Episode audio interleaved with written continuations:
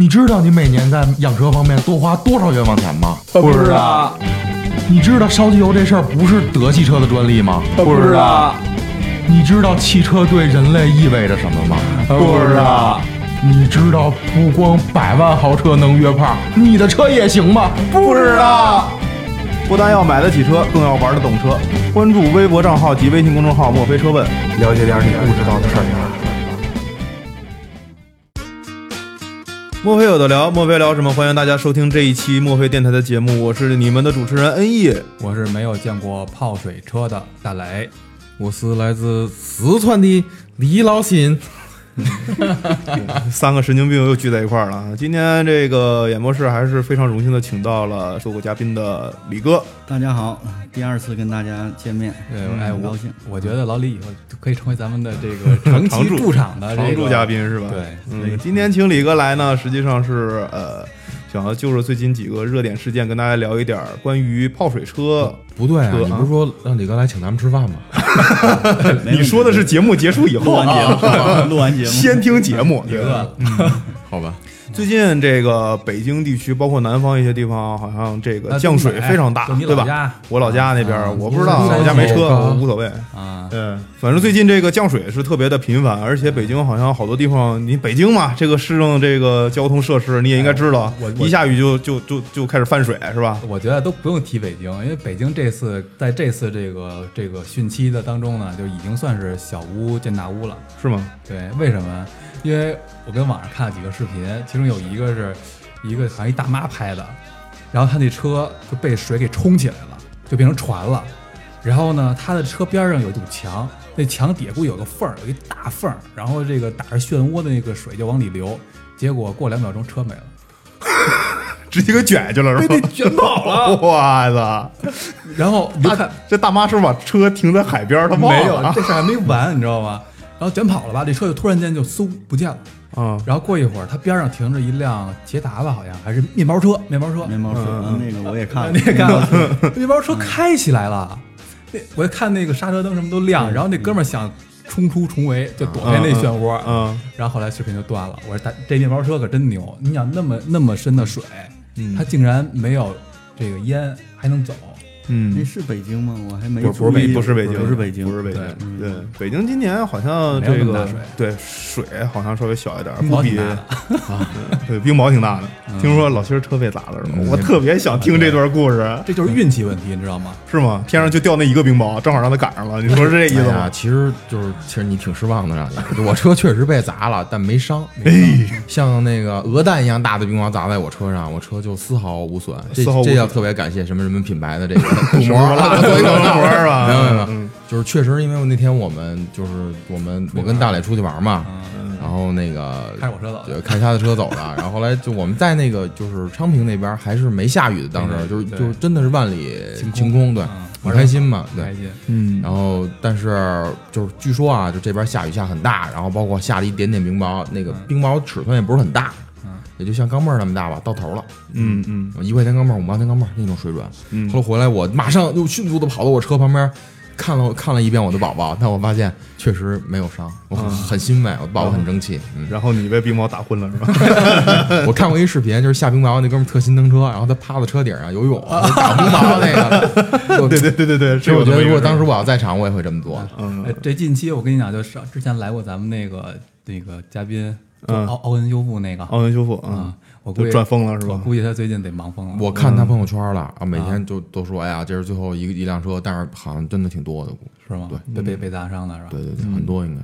好，言归正传啊，今天还是主题是聊一聊这个泡水车。嗯，对，这我对泡水车吧，嗯，好像没有什么太多的印象。唯一一次就是呃，一五年的时候，嗯，一五年奥迪有两百多辆 A 六 A 六 L，、啊然后泡水了嘛，然后当时都是新车，还没出厂，然后后来奥迪的公关非常屎，然后做了一些在公关层面都看出来是小学生的这种行为，把这个车又低价处理给自己的员工，最后肯定是流向这个二手车市场了。所以这这个还是很可怕的啊！但是所所以我在想，这个泡水车真的有那么大的危害吗？哎今年也有啊，今年也有啊？啊，就是那个那南方那个本田广本，广本。啊，广本对广汽集团，对。对嗯，他那同样的好像年年有，就是大家知不知道的事儿罢了。嗯。就就就是因为就是各大城市嘛，包括地区的这种排水系统是有就是有有有量的。你要是雨特别大，现在本身那我觉得自然环境就很恶劣，嗯，也包括人人人文破坏嘛。这就是但是像我这样环保的，你闹的。种人士是不会不会我闹的。我觉得都会有，我觉得每年都有。然后就是看报不报吧，有有没有往外报罢了。啊，不过一一年的时候，本田，但是不是在国内啊，是在这个泰国。泰国也是一一年的时候有一场大水，然后也是本田的一批新车被泡了，嗯一千零五十五辆，我记得这数字好像是。然后当时本田的总公司对这件事情的反应是把这一千零五十五辆车全部召回，而且当着这个呃现场直播把它销毁了。销毁，对他们就说，我们绝对不会让这个车、嗯啊任何一个部件儿流入市场。对，所以我觉得这个对他印象还是挺好的。但是好像这么做的到目前为止就这么就这么一家吧，别的家还是睁一只眼闭一只眼，让这个车流入这个市场当中比较多一些。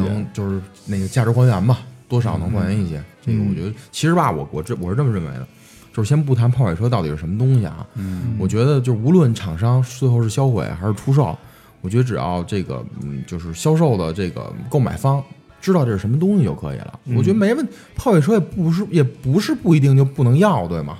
只不过从某些层面上来讲，呃，确实会存在一定的，就是我觉得安全隐隐患都 会有一定谈不上安全隐患我觉得会有一点点。会会有一点或者是那个就是维修成本，后期的维修成本不可预知。对对，这个我觉得就唯独就是这些东西，剩下你没必要非把觉得泡水车就什么，哎呦我太恶心了，事故车它不是一个东西，其实。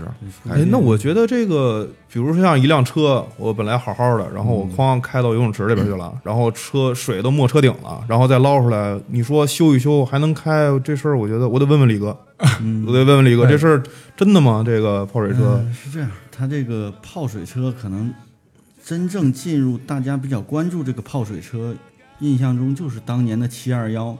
啊，七二幺大七雨，幺以后泡水车进入公众的视线了。但是修理厂作为修车的来讲，这是每年都会肯定都会遇到的都会遇到的。嗯泡水车呢，它分两种泡水，一个是嗯静态涉水和动态涉水。嗯比如说嗯你这车放到这儿，如果天窗没关，个别窗户没关，嗯雨进入驾驶室内了，啊下了一夜雨，嗯这是属于静态。还有这个行驶过程中突然设一个深水路面，扎进水坑里去了，车嗯车，熄火了，这是动态，动态涉水。一般这个第二种情况好像看。好多我家乡的好朋友是吧？在遇到大水的时候，好多人嗯金链大哥冲，对吧？这根本不管这事儿，对但实际上是很危险的。对对，就是一臭牙嗯，所以说就是像这种涉水车啊、大家也没必要就把它妖魔化。对但是作为维修来讲呢，有几个区分，先是询问车主你这是静态进水涉水还是动态涉水。嗯如果是一旦涉水了，还分几个级别，根据它这个涉水级别呢，嗯来定维修方案。嗯，这个涉水的级别是通过呃水面的水面的高低对吧水位的？高低，嗯，来水位定高低来定。对，一般就是保险公司也好，修理厂也好，就是都是遵循四个级别嘛。四个级别。四个级别就是车门下沿底盘以下，底嗯就是车门下沿这个高度是嗯属于 A 级。这种 A 级呢，基本上不会对车造成任何损伤的。对，嗯。嗯，淹不到，对，只要是 A 级以上的 B 级，就是嗯，车内进入车内的地板上了，但是还嗯没到那个座椅的下沿儿，嗯座座椅下沿，座椅或者是那个中控台的下沿儿。嗯。这个呢就是 B 级，嗯。然后呢，像座椅下沿儿到座椅的上平面儿，以及就是中控台的这个中间位置，嗯。这属于 C 级。嗯。如果高于中控台，嗯那就是 D 级了，基本上啊基本上就没完全没完过去了全完全没没过车身了。啊，对，泡嗯泡一半儿，对全泡，感觉自己在潜着水开车了，已经。嗯李哥，我我碰上一个事儿，您给我评估一下啊。反正这事儿让我得到惨痛教训。啊，我那车呢，然后有一年就是就是一一四年还是一五，应该是一五年年初，然后下大雨，有有一场雨下的也挺大的北京，但是没有那个七二幺那么夸张。然后我们家呢后面有一条马路，当时在翻修，也就是说它没有任何的排水系统。嗯啊，下雨下挺大的，然后呢，大概淹到了我车的，就如果当时我车进到那个里面，应该淹到了我车的前杠，嗯前杠一半儿的位置，嗯然后等于就没进那没到进气格栅那个那那那那那那层面，其实也挺深的了。因为我平常因为那次赶上我出差，我没在家，然后我媳妇儿呢就开这台车，哎呀，她太凶猛了，就那样的水位，她七十开过去的。七十开过去的，那没事儿，我估计对水都减肥哎，。不是这，你这不可怕呀。然后呢，就然后确实没有问题，到家熄火了。最可怕的是我车牌子没了，因为那个水把我冲冲没了 这个这个只是第一个事件。然后呢，我当时后来他刚开完的嘛，然后后来他我我第二天就到北京了。我说你开车过来接我来机场。嗯我媳妇儿就开开来了，然后我们俩坐车里呢，我就开，我说嘿，怎么一股油，就是那种油碰到那种高温之后，就是就是蒸发的那个味道，但是我不确定是因为我因为我不确定是机油，因为机油那个味儿我闻的很多，因为大众火烧点机油我都闻得出来，它不是机油味儿，然后又不是汽油味儿，我也就但是变速箱涉水了，它不是，您知道吗？这您别说变速，我心疼啊！这当时变速箱确实我车就卖了，你知道吧？然后我就开，后来我一会儿开着开着呢，这味儿又小点儿了。我说得那我接着开吧。然后第二天呢，然后我就出去去玩，去玩卡丁车，然后路上呢就猛踩了几脚，然后我呼一下机盖开始冒白烟，我说我靠着火了！我这时候呢，我就就管他娘去他娘车什么命最重要，我就瞪着我媳妇儿就跟往车下跑。跑完之后呢，我站那儿半天，我说我他们说那个碰到如果着火不应该第一时间打开盖子吗？然后我车里又没灭火器，我说别打开盖了，我说着着就着了吧，我说这等会儿吧，我就蹲那儿蹲了大概一分钟，我我就看那烟儿慢慢下去了。这时候呢，我尝试把盖儿打开，结果一打开不要紧，我就看到呼白烟就上来了。我操！我说着火了，这然后旁边还有人那个说：“哎呦，兄弟着火了！”我这灭火器。我就看了半天，他确实没火星儿。然后我呢，果断就把车拖到那个修理修理厂，然后人家说：“说兄弟啊，你这个啊是从差速器渗出油来了。然后我那不是四驱嘛，它有一个那个法兰盘似的东西，对等于建在上面，它甩起来打到涡轮上了，一下蒸发出来了。啊，然后我说那怎么办啊？他说我估计啊，八九不离十，你前差速器废了。我说大哥，那就换呗。然后我说什么费用呢？他说哪不弄那五六万花花。我当时他妈心都快碎了。我说哥，你先别别换，我说你给我拆开看一眼。嗯，然后他就给我拆开了。然后呢，嗯，一看那个里面的油已经变乳化了。差速器油乳化了，乳化了有点白了。我从那儿才知道，原来差速器还有一个进气孔，水是从那儿进去的。对，那也就是说，如果说碰到那种水位的车，逻辑上我只要我静态也会淹进去吗？水？静态状态下如果高于它那个通气孔的那个平面，肯定也会淹。它没有什么就是防回流的这种装置吗？现在呢，都是包括变速箱也会有这个通气孔，但是随着这个大家对这个涉水这个事儿比较重视，或者是中国这个深水路面比较多的情况，厂家也在不断的改进。它这个通气孔都是加了一个延长管，高于发动机变速箱那个平面那个高度的，现在都有改进。那个变速箱那管儿我见过，但是这差速器这个这口儿我确实是真不知道还有个这么，因为它本身差速器其实就是我觉得是冷部件儿，它没有多少热量出来。它是不是散热的？这是里边有差速器油，它在搅动油的过程中会产生气泡，这个是通气的。哦嗯，它要里边完全密封的话，可能转起来运转阻力就会大了。哦设计上是通气作用。当然，反正那次就这这您这么一讲我就明白，就大家大家那个观众听众朋友听好了啊，如果你车是四驱。如果走过这么深的水，琢磨琢磨进没进水，自己研究一下。我这是进的太多了，所以往外冒。你那没进多的话，那就是不是里面存点儿不好说。哎，那那那些那个玩儿玩儿那个越野改装的那个，就是越越就是越野的特别狠的那种，就是一下拔盐水里那种。对它那四驱是不是也有那个进气口啊？也有，你就看它把这个包括进气口都会往上调，有的在前风挡的上沿呢支出一个管子，还有这个那它那个相应的就那种也能往上调那种的，只要通气孔，就无非就是加入加一根延长管调到那个往上调嘛。当然是会在一个隐蔽的位置，啊？它是相应的改装，这都是哎细节。那那你那车牌子怎么找的？我我听众朋友们是这样的，是水去水里捞了吗？没有没有，我那个那个，因为单独丢一个车牌子补办是非常麻烦的。然后我使出了最终的，祭出了我最终的法宝，做了一假牌子。因为我牌子确实真的啊，那你让我去补一不值当的，我就做了一假的，就一直按键弄，也看不出来。反正当时人说，他说哥们儿，你这过两年可就变色了，我 过两年再买一副吧。目前是这么能琢磨不过最后这个我维修成本还是挺高的。呃你是换了吗？呃，差速器没换，然后换了那个，因为特别特别寸，那个牌子下去的时候，就是它不是从我底下水流急就是滑过去嘛，因为当时飞速度非常快，我特别庆幸的就是我媳妇儿怎么开的？把我差只把我差速器打坏了，等于那最后把我那个法兰给嗯撞了一大口出来，嗯看见它咕咚咕咚那么转了，后来才嗯才能看到的。我那根法兰不单卖，只能换一根轴，那轴干掉我一万多。你这媳妇儿这已经太棒了。可以了。我挺高兴的，没把我变速箱打坏，我觉得觉得特值，你知道吗？嗯，如果要是进水进到这个水位特别高的话，真的崩到发动机里面去，或者是到这涡轮里边去，嗯。这个是维修成本就高得多了。对对对，有。对，是这样，它这个四 S 店或者是外边的修理厂，它都是会根据你这个涉水的程度做出判断。可能外边修理厂呢，它会就是价格上更有优势一些呗，嗯但是维修的方案几乎是一样的。嗯，如果是涉及到这车能走保险，嗯那嗯肯定是该换的就换。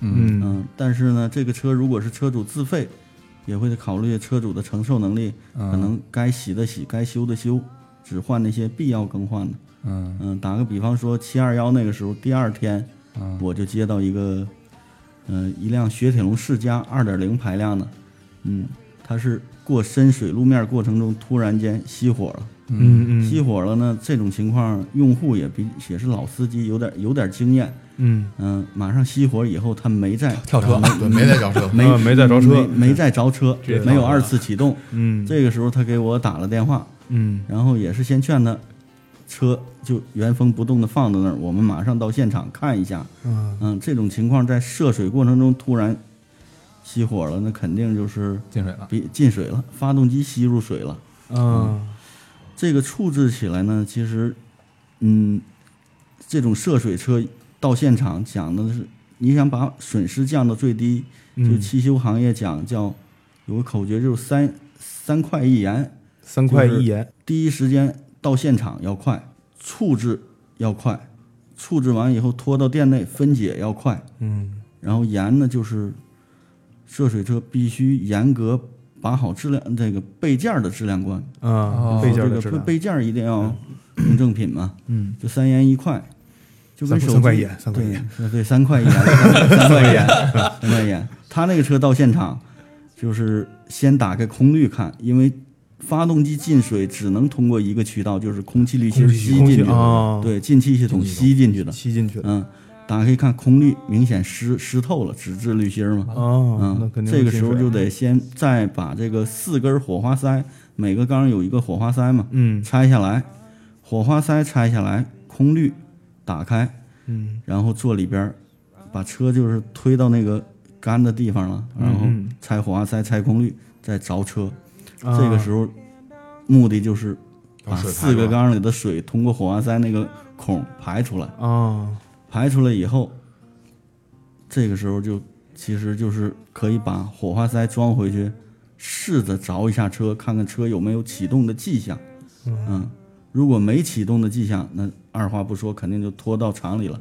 有启动的迹象呢，就是基本上就可以开走了。判判不不能开，还是不能开，就是初步判断这个车呢，连杆没顶弯，嗯。钢钢钢体体没受损，对。对，嗯。哦这个时候一旦有着车的迹象，马上熄火，至少心里有底儿了。嗯，到店里就是无非就是换换滤芯儿、换换滤芯儿机油、啊机油啊。清洗一下里边的那个进气道进气道就可以了。啊就可以了，对就不用拆发动机去大修它的缸体了，对。对吧？啊。这这个就是一个动态涉水最低成本的，就是一个损失最小的就是一个正常流程是吧一个线。那李哥，嗯对如果说就好比我们听众啊，开车嗯想过深水路段，然后啪熄火了，然后呢，这个车也呃等水也退了，车主并没有那，就是我自己操作，就是我想说，就是车主自己操作，可以按您这方式吗？就是先看看攻略，然后把火花塞拧开，然后自己进行排水。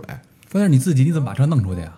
你不用弄，等水退了，等水退了是吧。水退了，嗯。我确实熄火了，那我等着吧。但是我但是我觉得不建议这样做。你知道这个车不是有车损险吗？啊然后那个车损险顶上是有一个非常明确的规定的，比如说它保的是什么？它保泡水车在行进过程当中、运动当中进水，这个它可以保。但是如果你要是进了水以后二次着车发生的任何损伤，它都是不保的。对对，所以说，如果要是你在这个路上真的自己去操作，然后发生了一些问题的话，你就得好好照料照料，因为你会损失一个保险的赔付，对，这个是肯定的。哦对，哎，那那你们去就这么着车算二次着车吗？因为我们也是在前提是心里有底儿，对这个即便是是那个可能着车没什么用，但绝对不会造成二成二次损伤的前提下，我们才会动。啊也得看看机油里边有没有水，如果机油里边一半机油一半水，这个时候着车也会有磨损的。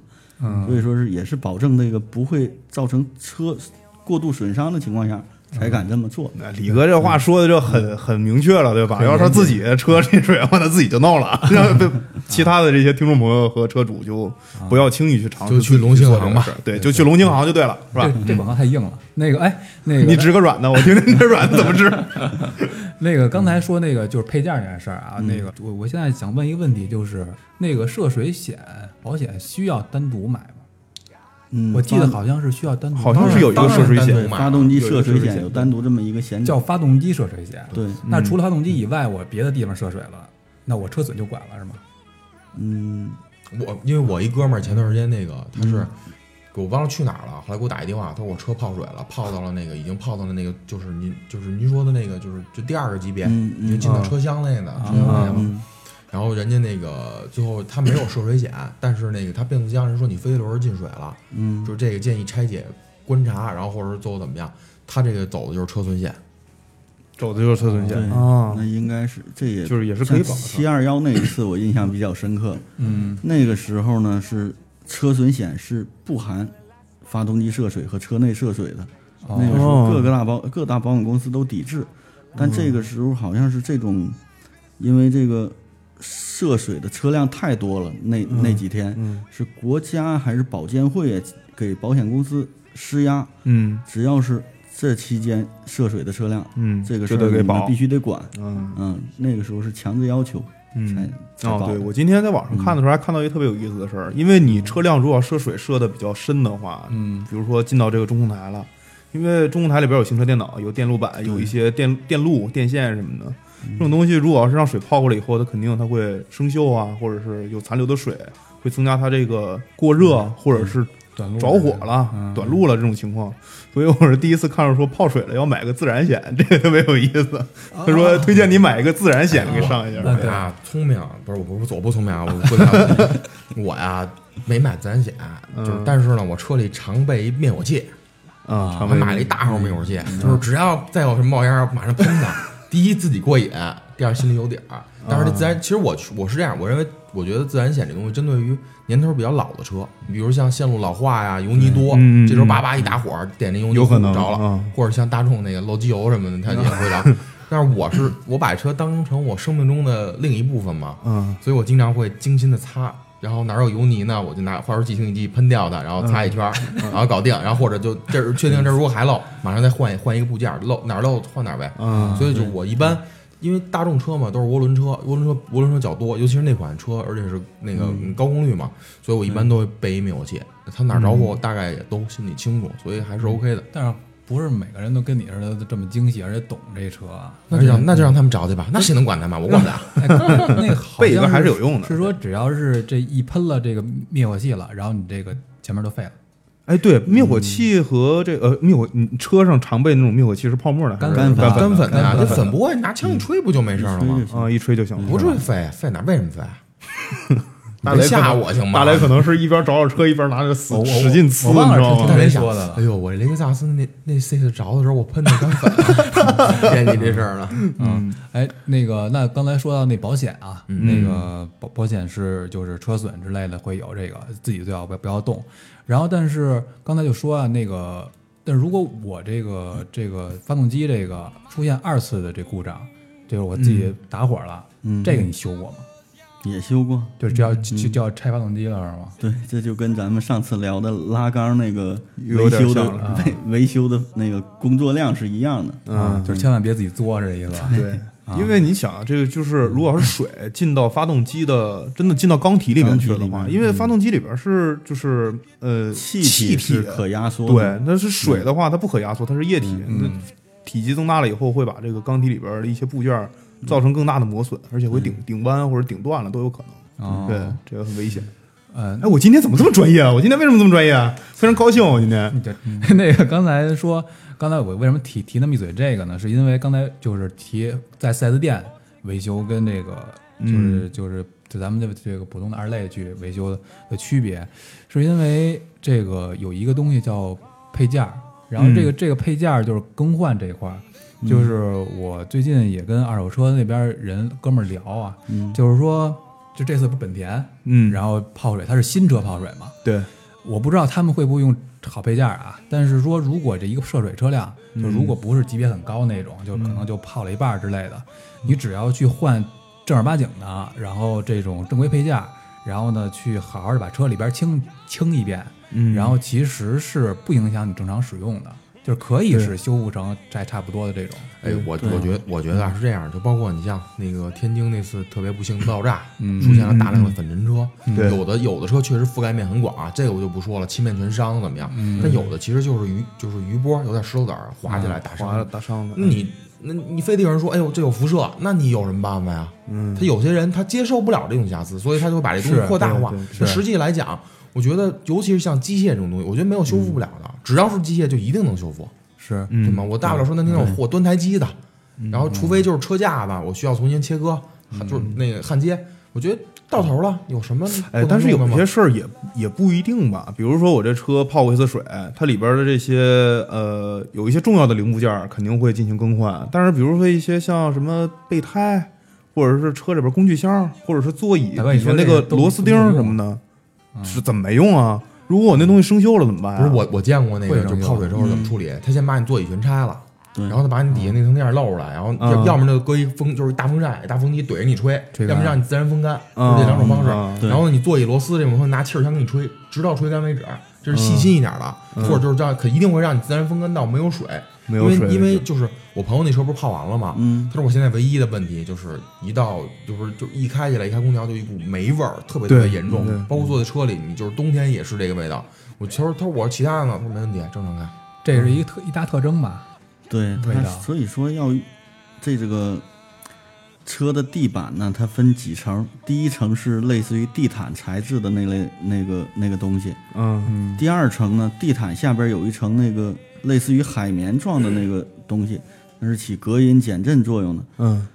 最难清理的其实就是这个海绵层，嗯，海绵层里边的那个污水啊，味儿也是非常大。一般我们都建议换，换。对。嗯。但是这个地毯呢，是拿去污粉或者是洗衣粉，一定要刷，一定要刷不然即便弄干净了，它还是会有味儿的。对，所以我就说嘛，像这种东西的话，真的要把一辆泡了水的车，把它清洁成呃跟新车差不多那种情况的话，那成本是很高的。比如说之前像那个呃一一年那广本他们那个那一千多辆车泡了水了以后，他那车总价值才一个亿人民币，才一个亿。对，维修那些车要花一个多亿。所以他才给销毁了，就是他说，因因为已经对外曝光了嘛，他好多东西都需要更换，包括要彻底的清洁，他觉得得不偿失，所以才会。如果要是真的像老心儿说那样，那么有良心的商家把你这个东西清的那么干净的话，我觉得这泡水车价格也不会低。现在不是，就是这样啊，就是这个，我觉得很多像这种事故车也很多都是贩子炒出来的这种事儿。对实际上，呃，就是嗯，因为这是大市场嘛，你商家也会考虑这问题。嗯一一批泡水，大家都傻眼，我靠嗯，那就先折一半卖吧，最起码的这是。对，对我觉得都是这种问题，就是你像，比如你说的那种，嗯，就是就是那个花一个亿，实际来讲啊，这车到底维修才多少钱啊？你也知道中国这个实际情况，我就给你家报一个多亿，或者就我就给你报一个多亿，嗯，呃，而且这些价格都是加上，我觉得都是四 S 店比较官方的，什么工时费什么的。嗯实际这东西如果流到外头，我觉得只要还是那句话嘛，只要买方知道什么东西，我乐意承担维修的这些后果，我觉得就可以卖啊。你错了，老七儿。第一啊，两个错误。第一，说维修一个多亿那个是本田日本的总公司，不是国内的情况。那当然，他也有可能虚报这个价格，也也有可能。第二个是国内的四 S 店根本不鸟你，还给你修，根本就不给你修，他只告诉你这个车我泡过水，你爱买不买，是这种状态。所以在这样的情况下的时候，好多隐患它就被无限放大呀。所以我觉得这个是很危险的一件事情。就比如说之前奥迪那个车泡了水，官方没做任何处理吧，直接就折价卖给自己的员工了。嗯那不对员工花那么多钱买这个 A 六 L 这个车，对吧？虽然六六五折，但是车价也不便宜呢。这个车买回来，它就是为了开一年再往外卖，转手卖嘛，对啊，就是为了转手卖，它还能赚点儿。对，那这样的话，其实是很大的一个安全隐患，我觉得。就是我看那个，就是这次广本那个视频，然后他们那个马上就会有那个工人在跟那儿拆拆车，对嗯把那前前前后后都拆了。像这种的，比如说我把该换的件儿都换了，然后我把这车里边儿，因为它是新车嘛，我全拆完了之后，我给冲干净了，全都弄好了，然后换上新件儿。像这种，它的这个风险级别有多少啊？就是而且就就就就就就包括这厂商也把车架号都公布了，这就是泡水车，但是我们都重新翻新过了，然后我们用的什么什么件儿，什么都是透明的。嗯然后像这种这种车的这种嗯，呃风险率，风险率它就是，我觉得啊，它这个还没有淹淹过那个仪表台，嗯。所以说如果是电仪表台内的电器件没有受损的情况下，嗯。只是把车底板淹了，地板这个这一层面淹了，我觉得烘干了换一茬，可能唯一有隐患的就是，如果是里边有一些湿气潮气，它可能时间长了，地板表面会比别的没泡过水的车要生锈的快，或者是对对对，或者是有一些这个腐蚀的地方。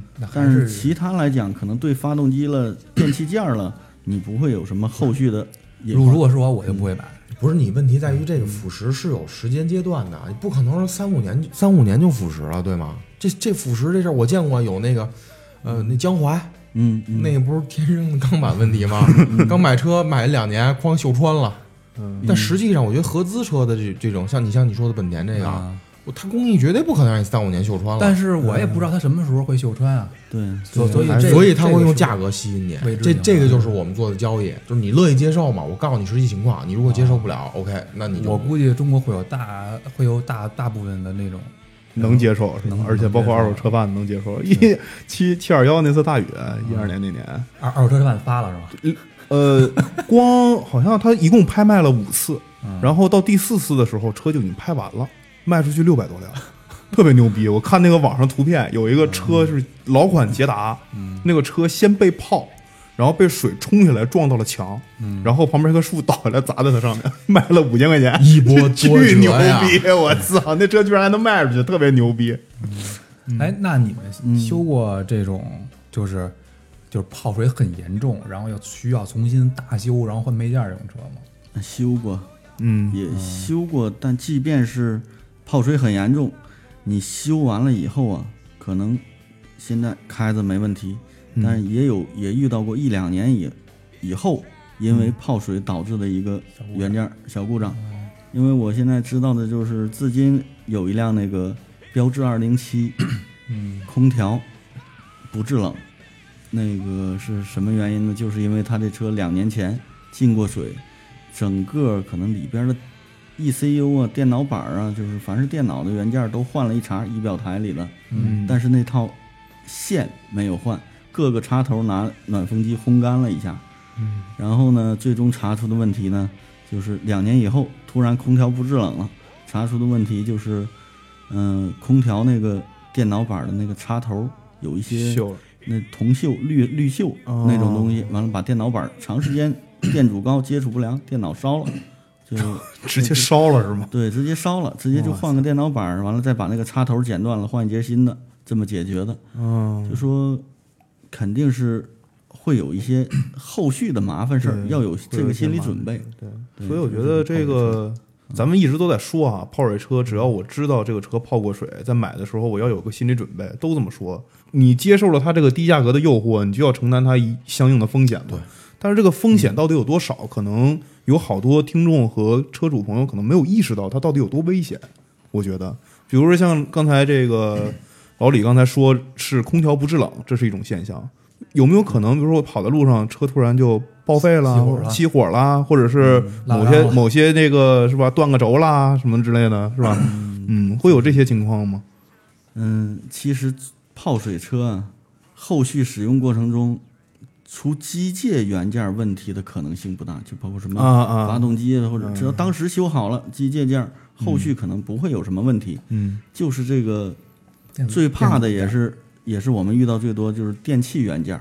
电器元件电器元件儿它有的时候长时间在潮湿的环境下，可能一两年以后，它就使用寿命会缩短。嗯嗯比这个没泡过水，这个电器元件儿是最最让人担心也最不可预知的，出问题也是很随机的。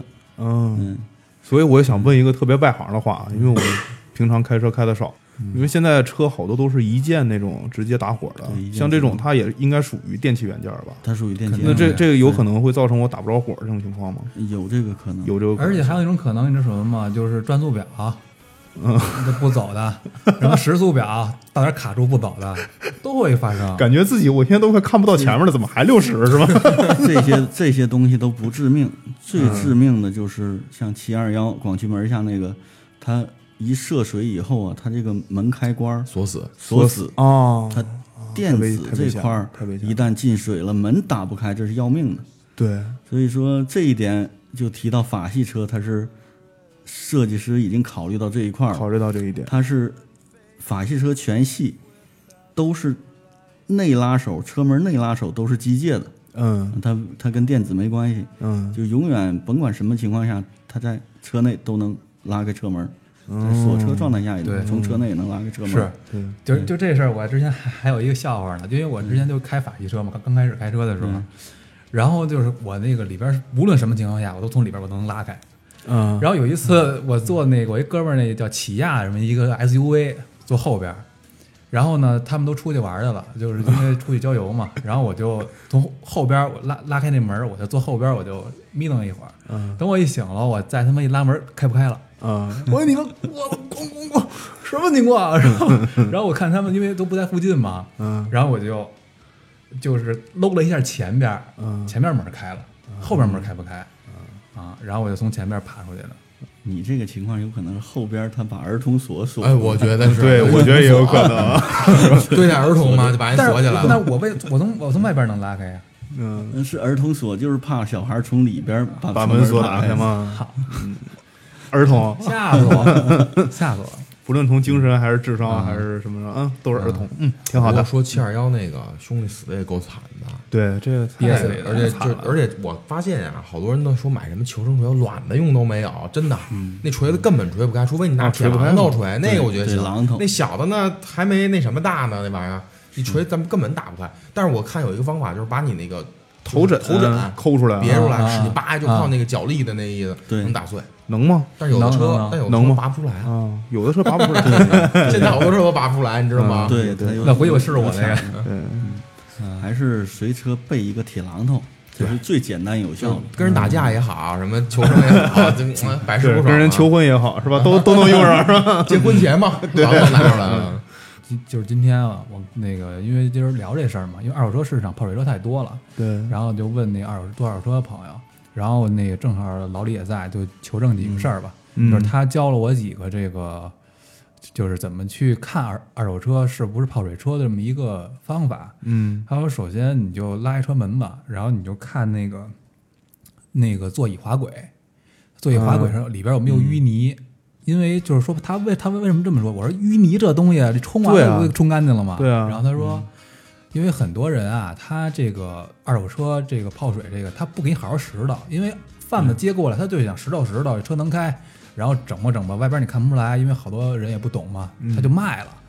因为他这个这个拾掇的这个成本越高，他这个自己越不划算，对对对，就好多是这么着，所以他都糊弄。然后就是像里边淤泥啊，包括那个滑轨上边那螺丝，然后有有锈的这个，对嗯。啊，然后这是一种是吧？对，然后还有这个说你再深一点的，你就把那个那个那个那个那个那个胶条你拉开看看，因为嗯。拉上边的呢，就看看这车这个涉水的高度是不是没过车顶了。嗯嗯，如果是没过车顶了，那甭想你的这个发动机肯定进水了，呃这里头的东西肯定泡完了。对这这个电子件电子件也肯定完白费了。对啊，对，这基本上也都涉过水了。嗯嗯，然后所以你这个你就要掂量掂量这车到底要还是不要了。基本上好像没过顶的这种，就像刚才李哥说这种 D 级车吧，还是属于什么？这种车一般就别买了吧？我觉得这你想，它这泡泡一干净，什么都没了。这种车全是换的目前来讲，这种车，嗯，保险公司一般就会定为报废。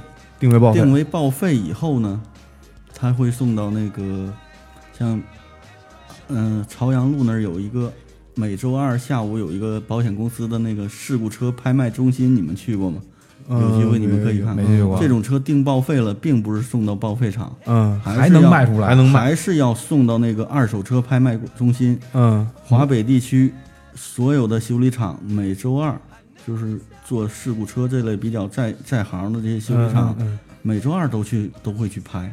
嗯，它这个并不是回收再利用是吧？回收以后以极低的价格拍回来，再修好了以后，还是可以正常挂牌卖的，还能再我把这个车修好了还能卖是吗？还能卖。但是这这个情况报废车辆，它还能上牌啊？因为保险公司给他定报废，并不是国家意义上的这个车这个报报废啊这个手续它还在呢。哦，还还还有这么一层这一层，既然我觉得你们每周二嗯可以到那个朝阳路那个地儿叫保险公司找的第三方拍卖公司，叫嗯汇通路华呀，还是叫什么我？一搜就知道了。一搜就知道了。朝阳路的二手车拍卖中心，你们可以去看看。它不光是涉水车，涉水车是那里边可能是最最初级的是吧？最初级的，嗯，修复起来最容易的。嗯，哦那里边就是包括打了三五个滚儿，或者是什么严重的那个钢架子什么的就就类似于做碰撞试验以后出现的那种 那种损伤。大哥提个塑料袋就来了，这是一辆车啊，看好了，这往外拍。不是那里面还有人呢，哥们儿救我一下，给我救着，你们先拍。包括火烧车，这嗯都不是火烧车，整个楼子已经看不就已经看不出车是原车是什么色儿了。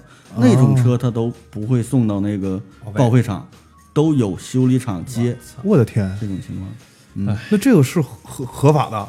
一身冷汗。这种情况就说白了就是灰色地带呗灰色地带灰色地带，嗯对，就是说白了，这个嗯因为、因为这些车的价，我相信很多肯定就是就是说，如果按照一个正规的理由，就是说我们我们买点拆车价什么的，嗯然后这个换上，我们也不把这车就修好了再卖出去，对吧？但是他修不好了之后，他干嘛谁也不知道。对啊，我觉得这太可怕了。嗯我是去过一次，我就看看嘛，毕竟都是圈儿里的事儿。嗯我看很多那个拍卖现场啊，一般就是一个车主或者是有指标的想买车的，嗯他是带着一个修理厂的技师，嗯，一般两个人儿直接在拍卖现场看这车买值不值，修起来怎么对值不值，对吧看这？车就是这个车，如果我以这个它底价起拍价，比如说是七千，嗯如果我以三万块钱的价格把它拍下来了，竞拍下来，嗯你把这个车恢复好了，大概要多少钱？他嗯现场就针对这个车聊大概价格，评估了，对吧？然后这个每一台车车主看上呢，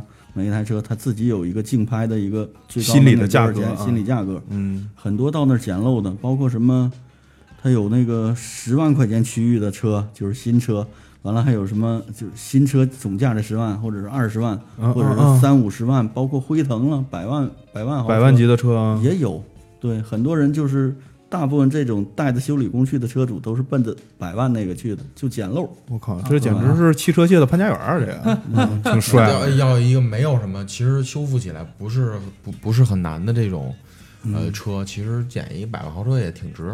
但是拍卖价格肯定是上来了。我前两天呀加了一个那个，就不是前两天，好长时间了，我也不知道我怎么加的，加了一二手车事故群。我靠，那里面真的就是他老发照片儿，到时候大家可以看一下啊，就是那脸儿撞没了，什么人家讲话就是有一词儿用的特专业，叫发变完好。我说什么叫发变完好呢？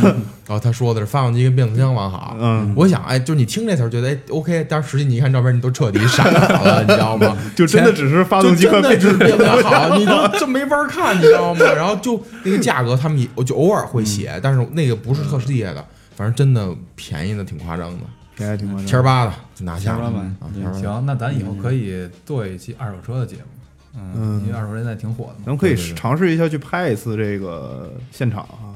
但是李哥李被车七千买，对你车就二不带是吧？你二二十万零七千特值买一车，你知道吗？对对对这车原价卖二十三万，嗯，然后行啊，那个拉回正题，继续说啊，嗯那个还有就是上边这个刚才说了，胶条上边的这个车门上边胶条，然后没问题，看看下边了，就是就是至少下边就会有这种这个呃那个叫什么，就是这个就看下边呃生锈了，那肯定是对涉水了。那你就再看哪儿呢？看那个就是刚才说那叫什么保险盒，保险丝盒，那对，把那个撬开，然后你看那儿，如果那儿摸过了，那这就是还是电子设备进水了。肯定是进水如果那儿没摸过，那就是电子设备就可能会完好。嗯然后呢，你就再去找找车，然后看看这个把发动机盖子打开，我我说一句啊，其实这个事儿，嗯因为前段时间有，就是因为当时我买车之前不是看过二三六嘛，就说拿一台入一台那个，然后也去花花乡问了，范子是这么保证的，就是我卖你车吧签协议，这车没我保你没有重大事故，没有泡水，就是烧车这个有的话，然后那个合同写的很清楚。李哥，这个东西能当真吗？这个东西最好是，别当真。嗯 我觉得找第三方，现在有很多第三方的二手车专业评估机构，哦，他这个是很专业的，毕竟他们第三方谁哪边也不站不站队，这还是比较权威的。他这个三百多项检测，这种检测报告我看过，有的人他做过拿过来让我看，就是说他们还是很专业的，就包括比我们修理厂这些大师傅都要专业。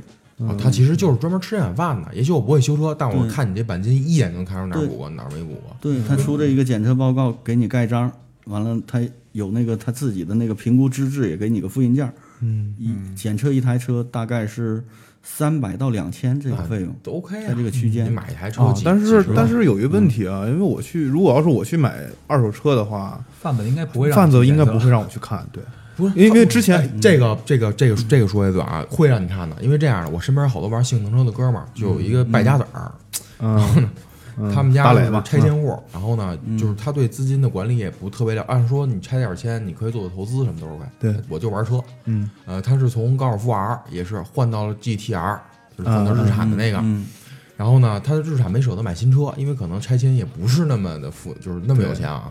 换了一辆二手的，然后这个车就是跟花香看花香看上的，看上之后直接开到检第三方检测中心，然后人家人贩子行，来上架了，我看看看。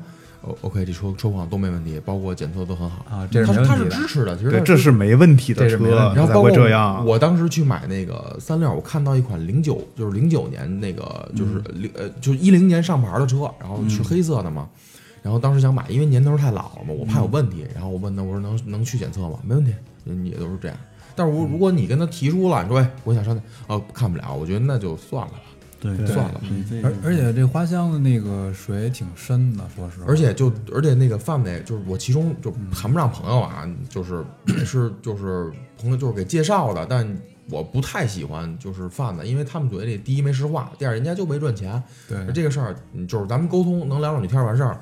然后我就问他这个事儿，我说那个现在花乡还有卖事故车什么的吗？他说现在，他说我兄弟，我跟你实话实说，说现在他说这整个花乡你你遍地找，嗯太难找了。他说因为这个花乡现在商家管控非常严格，他说一旦知道你这车如果是什么事故车改过来了，恭喜你发了，你就是吗要赔偿了。他反正他是跟我这么说，但是真假没准儿也是 李哥在微笑着摇头，微微一笑。对，那个是我亲身经历啊，就在上个月，嗯花乡，嗯我一个哥们儿，嗯，就是买看看好了一辆那个叫奔驰 E 二六零，嗯一三年的奔驰 E 二六零，总价当时是五十出头，嗯完了，一六年公里数有点长，跑了七万多公里，嗯是三十四万全拿下了。那哥们儿也是头脑一热，直接找那个花乡里边有一个那个，也是他的朋友吧，去看这台车，看的外观是没任何问题，嗯没任何问题呢，他就当时也是头脑一热，能做按揭，首付只要十万块钱就能把这车开走了，啊，可能第二天就上牌开走了，开了四五天洗一次车，发现右后门漏水，右后门 直接洗车的过程中从那个门缝往里渗水是吗？直接就滴到那个后排座的那个座椅上了。我的天，后来呢，他就觉得这个事儿有点大，这新车那肯定两年多变形了会呢？然后后来一看，开到我这个一看，就是整车凡是那个车内能看得到的东西都有拆装过的痕迹。哇，就是这个车是问题比较严重，顶棚上四个角有四个小塑料卡扣都有撬过的、拆过的痕迹，仪表台、座椅、地板全都是有螺丝有拧过的地方都拆过，这个问题就比较严重。后来我们意识到，就是我说了一会儿你们几个，我看那个微信，嗯我给他找了一个第三方的评估机构，嗯评估是车等于说是天窗换过，顶棚顶棚都换过，然后前后大梁啊，整车十三块漆，没有一次一块原车漆。我们就是先拿到这个报告以后，先找这个花乡市场。这个市场先找贩子，啊，嗯卖车的谁收的钱找谁呀、他说，嗯、一群东北人，东北帮嘛，嗯嗯嗯。他就是赖赖哄哄的，说是你退是不可能了，嗯。你如果是修的话，多少钱我们都给你修，但还不能选 4S 店，你感觉哪儿不合适，那个肯定不接受啊。然后找花香，因为那个发票是花香市场的章，嗯花香说这个跟我们没关系，我们就开个发票，有事儿你去找这个贩子你们聊。嗯，最终这个非常正常的一种处理问题的方法。嗯，不正常这个，嗯这不正常。啊最终是通通过我一个律师的朋友，嗯啊，就是说之前有先例，你这个消费者有这知情权，嗯，咱们要走法律程序，走消协呀、嗯。这个肯定是退一赔一，这个钱肯定损失后来还是你们最大，啊。比较大，嗯。最终还是友好协商把这个钱存款把这车退了。啊，就把这车成功退掉了。就是我我我跟你讲啊，这事儿肯定不止北京，这个对。全国的这种贩子这种市场，嗯。二手车市场几乎都有这种情况。你知道为什么我刚才听这事儿我嗯。心有感触吗？因为我前段时间不是买二手车，我去逛花乡去了他三四趟，每个贩子都跟我说：“哎，我们市场有质保，你放心，我买你买的这车，就算我们这个就是出了问题，我们不赔，市场我有质保一年，这个市场能管你。”嗯，但是这个市场的反馈就是我们只开一发票。对啊，所以我就说嘛，对这是一个非常正常的现象，你得看是在哪儿。对吧？所以这事儿，我觉得以后二手车单单聊吧，嗯，二手车咱们单开期节目再聊这个事儿，挺严重的。然后最后嗯跟大家就就就说一嘴吧，嗯。呃，如果遇到刚才这个你检测这个，就是包教您这个怎么识别这个泡水车了，嗯，然后就是慎重。对啊，如果不是说，嗯、你就冲着泡泡泡水车也无所谓，然后你找一个第三方的机构检测，说也没什么影响，没什么问题。要是说 A 级或者 B 级那种泡的比较少一点的，你要是能接受对，你就买着买着玩儿。如果要是说不能接受，泡水车尽量别占，对这是最后的忠告。对对。嗯，那今天这一期节目录到这里，时间也差不多了。再次感谢一下老李李哥来到我们的节目现场啊啊！我们下一期的时候还是呃给大家做一期有关于二手车或者是这个像尽量吧刚才李哥说的那个 我其实特别想做。李哥说那个去看那个报废车拍卖那地儿，我觉得那个应该能挺有意思的。到时候咱们去干嘛看看。你想带着李哥去买车？我想带着大磊去买车，看坑谁，你知道吗？真的可以看看，每周都会有上百辆各种事故，各个级别的，嗯从夏利到这个嗯百万豪车，嗯，从夏利到法拉利都在那儿？就跟那儿嗯卖了。啊李易峰那大牛不是撞了吗？啊，对对，临牌那个。赔了六千多块钱，赔那柱子，挺逗的。嗯，那今天这期节目就聊到这里，感谢大家来收听我们的节目，拜拜。好，拜拜拜拜。再见。“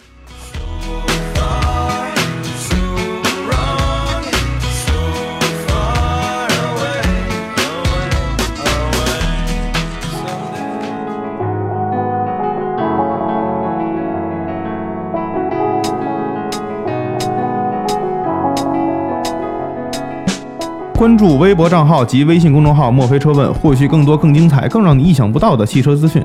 同时，你也可以私信给我们您在养用车过程当中遇到的各种问题。墨菲车问将集合行业中的专家和大咖，随时为您送上最专业、最具参考价值的解决方案。